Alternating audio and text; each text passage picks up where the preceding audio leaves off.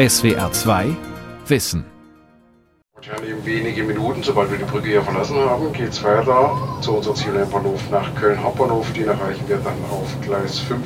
Es ist eine Ansage der Deutschen Bahn, wie sie unspektakulärer nicht sein kann. Der Zug wird pünktlich in Köln sein. Alle Anschlüsse werden erreicht. Wir können mit ziemlicher Sicherheit davon ausgehen, dass wir entweder planmäßig umsteigen können oder unser Ziel bereits erreicht haben.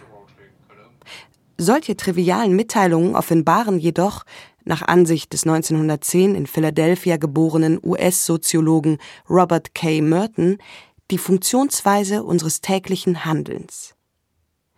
Denn wir arbeiten sehr häufig mit einer Realität, die noch nicht stattgefunden hat. Zudem machen wir Pläne, treffen Verabredungen und Entscheidungen aufgrund von Annahmen und Voraussagen, die sich bei genauerer Betrachtung unserer Kontrolle entziehen. Trotzdem verlassen wir uns Tag für Tag darauf. Der Soziologe Robert K. Merton. Alles misslingt nach Plan. Von Michael Reitz. Es dürfte kaum einen Gesellschaftswissenschaftler geben, auf den eine dermaßen große Anzahl von Forschungen, Begriffen und beschriebenen Phänomenen zurückgeht, wie auf Robert K. Merton. So zum Beispiel Nur wer erfolgreich ist, hat auch weiterhin Erfolg. Verschlimmbesserung. Nicht beabsichtigte negative Nebenwirkungen einer ursprünglich gut gemeinten Maßnahme. Sich selbst erfüllende Prophezeiungen. Selbstverstärkende Effekte. Robert King Merton, der als Meyer Robert Skolnick ausgerechnet am 4. Juli, dem US-amerikanischen Unabhängigkeitstag, geboren wird, ist das Kind osteuropäischer Einwanderer mit jüdischem Hintergrund. Obwohl er in einem armen Viertel der Stadt aufwächst, ist seine Biografie untypisch. Zwar ist er Mitglied einer Jugendgang, läuft nicht selten mit reichlich lediertem Gesicht durch die Stadt und kommt des Öfteren mit dem Gesetz in Konflikt, doch gleichzeitig verbringt er viel Zeit in der städtischen Bibliothek. Er liest wie ein Besessener, zunächst Abenteuerromane, doch sehr bald interessiert er sich für die Geisteswissenschaften. So kommt es, dass er schon mit 17 Jahren an der Temple University in Philadelphia Soziologie studiert und bereits vier Jahre später wissenschaftlicher Assistent, schließlich Dozent an der renommierten Harvard-Universität wird. In den folgenden Jahrzehnten entwirft Robert K. Merton eine Fülle von Ideen, die zwar heute in aller Munde sind, von denen aber keiner mehr weiß, dass sie auf ihn zurückgehen. Jakob Capella, Sozioökonom an der Universität Duisburg-Essen, hat die Erklärung. Dass Merton halt selbst relativ breit aufgestellt war, relativ viele verschiedene Dinge gemacht hat und äh, wie das halt in der Wissenschaft so ist und wie auch ja Merton selbst herausgearbeitet hat, ist es oft leichter, sich eine große Idee zu merken und die dann sozusagen das Prestige eines Wissenschaftlers oder einer Wissenschaftlerin trägt, als sich sozusagen einen ganzen Blumenstrauß an Ideen zu merken, wie wir das bei Merton finden. Zum anderen würde ich meinen, liegt das ein bisschen daran, dass Merton viele Ideen vorbereitet hat, die dann später noch weiter und genauer ausgeführt wurden. Tatsächlich hat Robert K. Merton mit seinen Forschungen und Schriften die unterschiedlichsten wissenschaftlichen Disziplinen beeinflusst, obwohl er kein Schöpfer umfassender Theoriesysteme war. Die Volkswirtschaftslehre profitiert von ihm ebenso wie die Psychotherapie, militärische Strategieplanung und Unternehmensführung. Dabei scheut sich Merton nicht aus Texten zu schöpfen, die man so gar nicht mit strenger Wissenschaftlichkeit in Verbindung bringen würde. Eines seiner Theoreme ist nämlich zum Beispiel der Matthäus-Effekt, benannt nach einem Zitat des Evangelisten Matthäus. Denn wer da hat, dem wird gegeben, dass er die Fülle habe. Wer aber nicht hat, dem wird auch das genommen, was er hat. Dieser von Robert K. Merton beschriebene Effekt hat im Volksmund einen wenig appetitlichen Namen, wie der Psychiater und Organisationsberater Fritz B. Simon beschreibt. Der Teufel scheißt immer auf den größten Haufen. Das ist eigentlich das Prinzip der Marktwirtschaft. Ja, das ist einer der Gründe, warum die Wirtschaftswissenschaftler, die die These vertreten, das beste Produkt würde sich durchsetzen, vollkommen daneben liegen, weil die verstehen nicht Wirtschaft als Kommunikationsprozess, sondern als äh, rationale Entscheidung, ja, als eine Summierung vieler individueller rationaler Entscheidungen. Der Matthäus-Effekt beschreibt, wie Erfolge zustande kommen, sowohl in der gelehrten Welt als auch in der Ökonomie. Nach Robert K. Mertens Ansicht nämlich nicht nur durch harte Arbeit, Verzicht und Sparsamkeit, sondern auch durch einen bereits bestehenden Bonus, der in der Vergangenheit seinen Ursprung hat. Er schreibt Wenn sie nicht anerkannt sind, ist es schon ein wenig irritierend, wenn jemand auftaucht, der dasselbe sagt wie Sie, und jeder schenkt ihm deshalb Beachtung, weil er ein berühmter Physiker oder in sonst einer Disziplin prominent ist. Ökonomen wie Jakob Capella sprechen hier von selbstverstärkenden Effekten. Wenn wir von etwas einem hohen Bestand haben und durch diesen hohen Bestand auch die äh, Zuwachsraten höher ausfallen, dann würden wir von so einem selbstverstärkenden Effekt sprechen. Und dieses Zitat aus dem Neuen Testament fasst das insofern ganz gut zusammen, als dass diese selbstverstärkenden Effekte halt eine Tendenz haben, jene Akteure zu bevorteilen, die schon viel Vermögen, viel Prestige oder viel technologische Kapazität haben, um in diesen Beispielen zu bleiben. Bei einer Buchautorin, die bereits mehrere Bestseller abgeliefert hat, ist die Wahrscheinlichkeit eines Flops bei ihrem nächsten Buch sehr gering. Einem Wissenschaftler, der aus welchen Gründen auch immer als Koryphäe gilt, wird man auch den größten Blödsinn glauben. Success breeds Success. Erfolg erzeugt Erfolg, nannte Robert K. Merton diesen Effekt. Ein Pfad ist längst schon beschritten worden und wird nun immer wieder betreten. Die Wahrscheinlichkeit, dass ein ohne Bücher aufwachsendes Kind eine intellektuelle Karriere machen wird, ist geringer als bei einem Nachkommen, der in einem Akademikerhaushalt schon früh mit Lektüre bekannt gemacht wird. Robert K. Mertons Familie ist selbst ein Beispiel für die Plausibilität dieser These. Aus seiner ersten Ehe, die von 1934 bis 68 dauerte, gingen nicht nur zwei Töchter hervor, sondern auch Robert C. Merton, dem 1997 der Nobelpreis für Wirtschaftswissenschaften zugesprochen wurde. Diese selbstverstärkenden Mechanismen, die Pfadabhängigkeit bestimmter Entscheidungen und Entwicklungen, sind in den unterschiedlichsten Bereichen zu beobachten. So fällt zum Beispiel in der US-Geschichte der jüngsten Zeit auf, dass ein Präsident in den seltensten Fällen nach seiner ersten Amtszeit abgewählt wird. Für Fritz B. Simon ist das nicht ungewöhnlich. Wenn jemand schon mal der Sieger war, dann hat er bewiesen, dass er siegen kann. Und das ist erstmal attraktiv. Außerdem, wenn man jemanden nochmal zur Wahl stellt, dann weiß man, was man hat. Und bei dem Neuen weiß man eigentlich nicht, was man hat.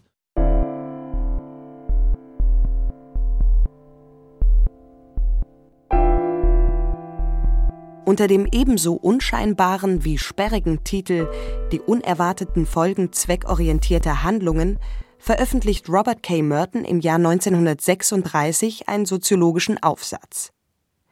Damit ist er der Erste, der ein Phänomen beschreibt, das so alt ist wie die Menschheit selbst. Eine Aktion soll zu etwas führen, das die bestehende Situation verbessert. Das geschieht auch. Doch die Nebenwirkungen sind ärgerlich. Es misslingt etwas, gerade weil der Plan funktioniert. Die Wurzeln dieses später so benannten Cobra-Effekts liegen in der Kolonialzeit. Der britische Gouverneur von Indien wollte die Schlangenplage eindämmen und setzte eine Prämie auf jede getötete Kobra aus. Die Folge war eine massenhafte Züchtung von Schlangen durch die indische Bevölkerung. In der Volkswirtschaftslehre spricht man hier von Anreizstrukturen. So Jakob Capella. Das wäre jetzt eher so ein Beispiel, dass man einfach nicht so einfach davon ausgehen kann, dass man immer alles mit den richtigen Anreizstrukturen lösen kann. Nicht? Also wir haben sehr oft die Vorstellung, ne, die Leute sind irgendwie auf ihren eigenen Vorteil bedacht und operieren dann im Rahmen gewisser gesetzlicher und moralischer Vorgaben, um diesen Vorteil zu erreichen. Und wenn wir eben dann so Anreize setzen, stellen wir sehr oft fest, dass die Menschen kreativer sind als die Leute, die sich die Anreize überlegt haben und dann einen Weg finden, diese Anreize für sich zu nutzen. Je mehr sich Prophezeiungen auf wissenschaftliche Fakten berufen, desto wackeliger sind sie. So sieht es jedenfalls Robert K. Merton. Ein aktuelles Beispiel ist hier die Diskussion darüber, ob Elektroautos die Umweltverschmutzung und den hohen Energieverbrauch der Industriestaaten eindämmen können. Während die Befürworter von einer verkehrspolitischen Innovation sprechen, sehen die Gegner das Problem von massenhaftem Elektroschrott, der irgendwann auf uns zukommt. Robert K. Merton analysiert solche Zusammenhänge. So Fritz B. Simon. Da muss man immer schauen, was ist nun schlimmer? Ja, die Nebenwirkung einer Lösung oder das alte Problem. Nach dem Motto, ich möchte mein altes Problem wieder, die Lösungen sind viel schlimmer. Das passiert überall im Alltag bei jedem Menschen. Jeder, der meint, er tut was Gutes, hat natürlich eine Hypothese darüber, wie das wirkt, was er macht. Und er sieht nicht, was womöglich passiert wäre, wenn er nicht geholfen hätte. Eine verschärfte Variante dieser nicht intendierten Nebenfolgen zielgerichteter Handlungen ist die sogenannte Blowback-Reaktion. Im Klartext, der Schuss geht gewaltig nach hinten los. Oft genug sogar im wörtlichen Sinn. Bilder aus Afghanistan. Hier in den Bergen, 110 Kilometer nördlich der Hauptstadt Kabul, konnte ein Kameramann vor vier Tagen einen Überfall der Rebellen auf einen afghanischen Armeekonvoi filmen. Sowjetische Panzer, die den Transport begleiteten, wurden mit Granaten außer Gefecht gesetzt. Als Afghanistan zu Beginn der 1980er Jahre von der Sowjetunion besetzt wird, werden die Kämpfer gegen diese Besatzung, sogenannte Mujahideen, von den USA mit modernsten Waffen unterstützt. Die Okkupation kann so schließlich beendet werden, aber die Rebellen geben die Waffen nicht etwa ab, sondern errichten alsbald ein System, das an die finstersten Zustände im Mittelalter erinnert. Es stellt sich heraus, der Westen hat sich mit seiner militärischen Hilfe ein gefährliches Kuckucksei ins Nest gelegt. Das Taliban-Regime.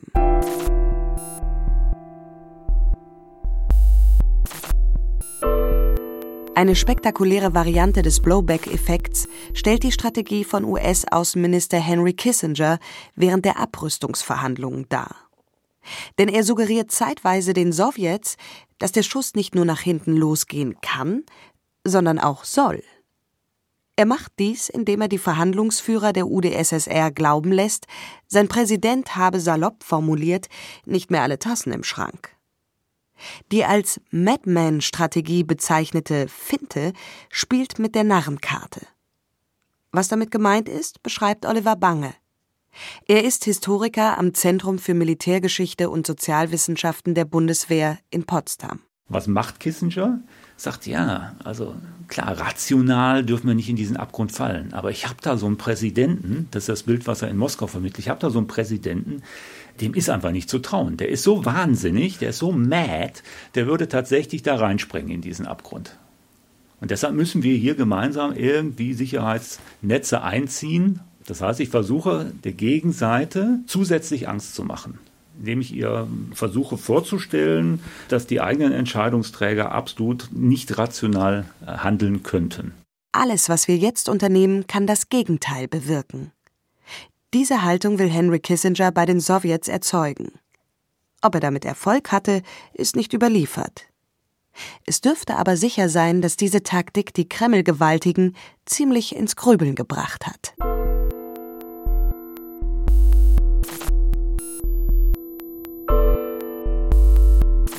Wie aktuell Robert K. Mertons Blowback-Theorie im Zeitalter der sozialen Medien ist, zeigt das sogenannte Streisand-Paradox. Hintergrund ist folgender. Im Jahr 2003 veröffentlichte der Fotograf Kenneth Edelman auf einer Internetplattform mehr als 10.000 Luftaufnahmen der Küstenlinie Kaliforniens. Zweck der Aktion sollte die bessere Vorhersage von Erdbeben sein. Was Edelman nicht wusste, er hatte das Anwesen der Schauspielerin Barbara Streisand mitfotografiert, die ihn prompt auf 50 Millionen Dollar Schadensersatz verklagte. Resultat der Klage Innerhalb kürzester Zeit besuchten über 400.000 Menschen die Website, um das Grundstück Barbara Streisands von oben zu bewundern. Die Hollywood-Aktrice hatte das Gegenteil von dem erreicht, was sie wollte. Neugier. Damit wird ein Vorgang illustriert, wie er bei Shitstorms oder Rufmordkampagnen im Internet zum Tragen kommt. Fritz B. Simon beschreibt ein mögliches Gegenmittel. Wenn man die Aufmerksamkeit nicht haben will, dann sollte man nichts dafür tun, sie zu gewinnen.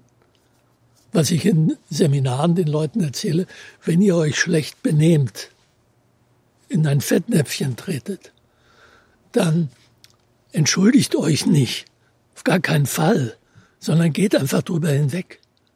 Alles, was nur einmal passiert, wird vergessen. Aber in dem Moment, wo ich mich entschuldige, richte ich die Aufmerksamkeit drauf. Ja, und dann, dann wird es erst schlimm.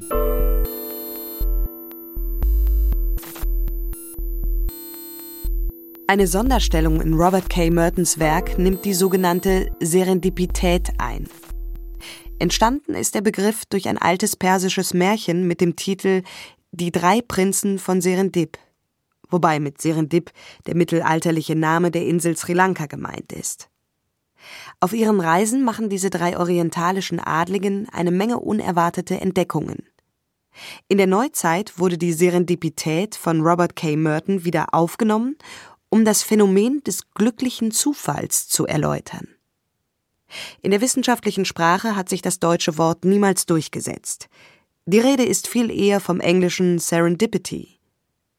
Der Berliner Professor für europäische Ethnologie Rolf Lindner erläutert, dass diese Art des Zufalls so zufällig nicht ist. Serendipity meint ja eben halt eine Kombination von zwei Aspekten, die zusammenkommen müssen. Nämlich einerseits der Zufall, also der Zufallsfund und eben halt das, was im Englischen Sagacity heißt, also der Scharfsinn, überhaupt so etwas wahrzunehmen als etwas, was ein wertvoller Fund ist. Also Serendipity ist unmöglich ohne den Zusammenhang mit Scharfsinn entwickeln. Und Scharfsinn wiederum beruht in der Tat auf Erfahrung, auf Expertise, auf ein handwerkliches oder sonstiges Wissen und Können. Mit dem Begriff Serendipity wird in der Wissenschaftsgeschichte eine ganze Reihe von zufälligen Entdeckungen beschrieben. Ihr Hauptmerkmal? Sie gelten als Nebenprodukte eines völlig anderen Forschungsinteresses. Beispiele hierfür gibt es reichlich. Kolumbus suchte den westlichen Seeweg nach Indien und entdeckte Amerika. Forscher in den USA arbeiteten an einem Herzmedikament und erfanden Viagra. Man muss ein Geist sein, der vorbereitet ist auf etwas. Wenn ich nichts im Kopf habe dazu, dann sehe ich auch gar nicht den Zufall, kann gar keinen Zufallsfund machen. Also es ist schon etwas, was Arbeit voraussetzt und nicht sozusagen ohne Arbeit Früchte ernten können oder sowas. Gerade in der Werbebranche, so Rolf Lindner, ist Serendipität regelrecht zu einem Trendwort mutiert. Dieser Umstand sorgt dafür, dass es für Geisteswissenschaftler weiterhin interessant bleibt. Die Kulturwissenschaften sind stark fasziniert von sowas wie ein Serendipity-Prinzip. Es ist ja ganz eindeutig, dass das Serendipity-Prinzip vor allen Dingen aufgegriffen worden ist als Gedankenexperiment, wenn man so will, gerade von der Kreativindustrie. Also das ist ja das Spannende dabei. Eine ursprünglich soziologische und kulturwissenschaftliche Kategorie wird zu einem Marketinginstrument. Zum letzten Schrei moderner Zielfindungskonzepte in der Managementtheorie.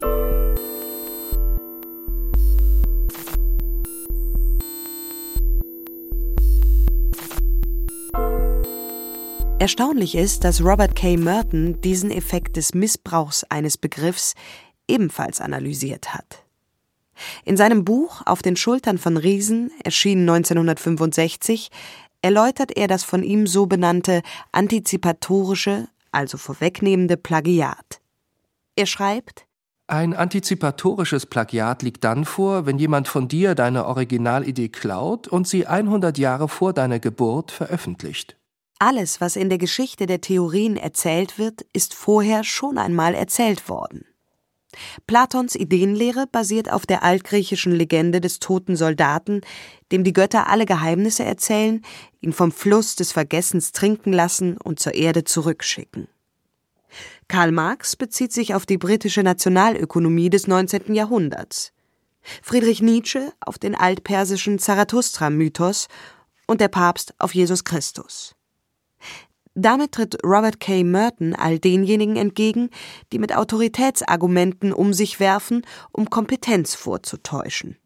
So Fritz B. Simon. Und äh, immer wenn mir jemand sagt, das hat doch der und der schon gesagt, dann erkläre ich inzwischen, das ist ein antizipatorisches Plagiat, das ist eine wunderbare, entlastende Begründung dafür, dass gute Ideen nicht wirklich nur in einem Kopf entstehen, sondern sind ja meistens das Ergebnis von Kommunikationsprozessen.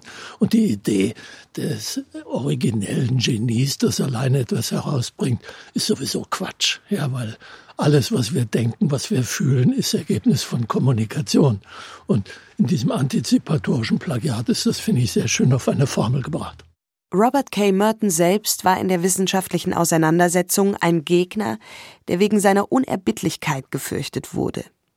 Seine gewalttätige Jugend ließe vermuten, dass er zur Aggressivität und einem rauen Ton neigte. Doch das Gegenteil ist der Fall. Im akademischen Streit blieb er immer höflich und respektvoll. In der wissenschaftlichen Welt verschaffte er sich auch Anerkennung dadurch, dass er Konflikte immer in einem Vier-Augen-Gespräch klärte und niemals vor großem Publikum. Außerdem wird er von Zeitgenossen als ausgesprochen bescheiden beschrieben. In seinem Buch Sozialtheorie und Sozialstruktur, veröffentlicht 1949, schreibt Robert K. Merton Kein Mensch weiß mit Sicherheit, was sein Denken gestaltet hat.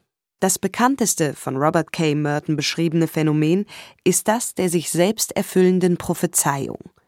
Ebenfalls in Sozialtheorie und Sozialstruktur beschreibt er, was damit gemeint ist. Die sich selbst erfüllende Prophezeiung ist eine fehlerhafte Interpretation eines Zustandes, die wiederum ein neues Verhalten hervorruft, das die zugrunde liegende falsche Interpretation wahr werden lässt. Ein Faktum, das sich in jeder Saison der Fußball-Bundesliga beobachten lässt. Eine Mannschaft spielt schlecht und verliert ein Spiel nach dem anderen. Es wird nach den Gründen gesucht, in der Regel taucht dann der zunächst leise geäußerte Verdacht auf, der Trainer sei dafür verantwortlich. Mit ziemlicher Sicherheit eskaliert die Sache. Einzelne Spieler melden sich zu Wort, Kommentatoren wissen einiges zu sagen und selbst das Maskottchen des Vereins wird irgendwann zitiert. Es kommt zu einem verstärkenden Effekt, denn auch der Trainer verhält sich unbeabsichtigt der Kritik entsprechend. So Fritz B. Simon. Er verhält sich so, natürlich, er verhält sich ja nicht nur kontextfrei so, sondern wenn seine Mannschaft ihn dann schon als Versager sieht, dann werden sie ihm nicht mehr das machen, was er ist. Und dann scheitern natürlich jetzt seine wunderbarsten Strategien und Taktiken auch, weil keiner sich dran hält. Also insofern ist das ein extrem interessantes Phänomen. Ich habe ein bisschen mehr Nudeln oder Reis oder so zu Hause, aber jetzt nicht extrem. Ich versuche schon seit Tagen eine Packung Klopapier zu bekommen. Das ist aber leider nicht möglich. Im SWR Marktcheck vom 24. April 2020 werden zu Beginn der Corona-Krise Menschen zur eventuell drohenden Lebensmittelknappheit befragt. Zuvor waren in der Boulevardpresse und den sozialen Medien Vermutungen geäußert worden, dass bestimmte Artikel des täglichen Bedarfs, vor allem Kartoffeln, Nudeln und Toilettenpapier, knapp werden würden. Damit wurde eine Dynamik losgetreten, die der Sozioökonom Jakob Capella beschreibt. Eigentlich sind die Nudeln nicht knapp. Aber weil eben äh, sozusagen die Erwartung besteht, dass die Nudeln knapp werden, kaufen die Leute auch mehr Nudeln. Und dann kann es schon sein, dass wenn sie um drei Nachmittag kommen, dass ihnen tatsächlich auch schon auffällt, dass wenige Nudeln im Regal liegen, was wiederum ihre Erwartung verstärkt, dass die Nudeln heute ausverkauft sein werden. Nicht? Also auch hier haben wir es mit so einem Wechselspiel zu tun zwischen Erwartung an die Realität und dem realen Zustand. Doch nicht nur in der Volkswirtschaft spielen solche merkwürdigen Prophezeiungen eine große Rolle. Wir verhalten uns im Normalfall unseren Erwartungen entsprechend. Oder den Erwartungen und Prognosen, die andere an uns herantragen und über uns stellen. Von Bedeutung ist das vor allem bei Kindern und Heranwachsenden, erzählt Fritz B. Simon. In der Erziehung ist das wichtig. Eine selbsterfüllende Prophezeiung heißt, man konstruiert ja immer Wirklichkeit und man konstruiert auch immer in der Gegenwart eine Zukunft.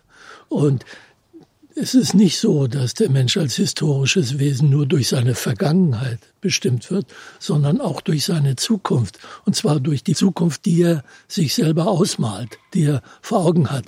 Und wenn ich die Idee habe, dass ich sowieso scheitere, dann ist die Wahrscheinlichkeit, dass ich scheitere, relativ groß. Wir werden mehr von unseren Wirklichkeitskonstruktionen gesteuert, als wir es wahrhaben wollen. Diese Konstrukte basteln wir nicht alleine zusammen, sondern sie entstehen in der Kommunikation. Fritz B. Simon erzählt ein Beispiel aus seiner therapeutischen Praxis. Mir war jemand zur Therapie angemeldet worden von einer Lehrerin. Ja, die hat gesagt, er soll zur Therapie kommen.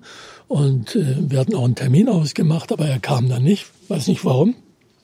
Irgendwie fand der Termin nicht statt. Und nach ein paar Wochen schrieb mir die Lehrerin, bedankte sich, weil das Verhalten des Jungen sich radikal geändert hätte. Und äh, erklären kann man das dadurch, sie hat ihn jetzt durch eine andere Brille betrachtet. Sie hat ihn betrachtet als jemand, der in Therapie ist und sie war jemand, der an Therapie geglaubt hat. Die Lehrerin hat die Seite des Schülers wahrgenommen, die sie aufgrund ihrer Vorannahmen sehen wollte. Nach Robert K. Mertens Meinung suchen wir im Alltag selten die tatsächliche Wahrheit, sondern eher die Bestätigung für unsere Vorurteile.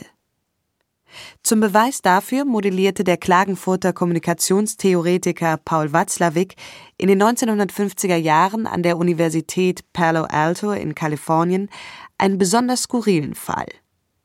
Der Psychiater und Systemtheoretiker Fritz B. Simon erzählt, worum es dabei ging. Zwei Psychiater sind aufeinander gehetzt worden und ihnen ist gesagt worden, der andere ist ein psychisch Kranker, der sich für einen Psychiater hält. Dann haben sie beide ja, eine Situation, wo was immer der eine tut, er die Vorannahmen des anderen bestätigt und das wechselseitig. Ja, das ist eine Situation, aus der man zu zweit nicht rauskommen kann, weil es keinen Weg gibt, diese Vorannahmen als falsch zu verwerfen.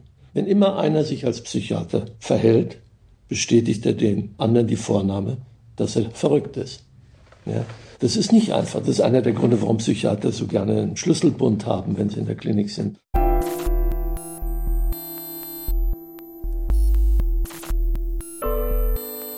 Im hohen Alter von 83 Jahren heiratet Robert K. Merton 1993 die namenhafte Soziologin Harriet Zuckerman ein zweites Mal.